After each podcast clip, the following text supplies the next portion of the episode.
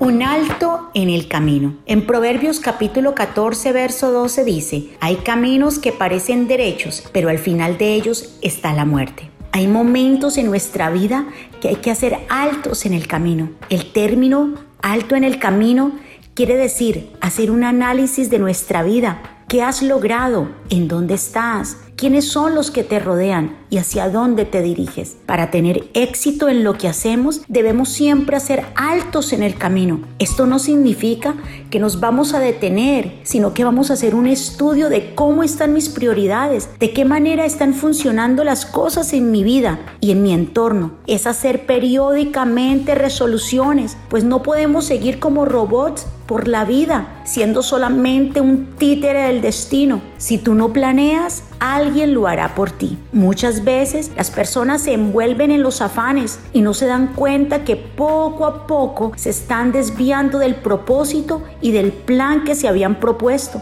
y están perdiendo su tiempo y fuerza en situaciones que sabemos que solo Dios tiene el control. Hoy te aconsejo que hagas un alto en el camino y observes hacia dónde vas. Puede ser que te encuentres estancado y tal vez vas en dirección a un callejón sin salida, a punto de caer en un abismo y no te has dado cuenta porque no has hecho un alto en el camino. Tu vida se ha convertido en una rutina y ya no te surgen nuevas ideas, ya no tienes ánimo y por eso te sientes estancado. Valora lo que tienes. No pierdas el tiempo en cosas que te debilitan. Escoge muy bien tus amistades. Dedícate tiempo y aparta un tiempo para hablar con Dios. Él te va a dirigir y te llevará por el camino correcto. Toma ánimo porque lo mejor está por venir. Estás a tiempo de hacer cambios y sacar de tu lado todo aquello que no te deja avanzar.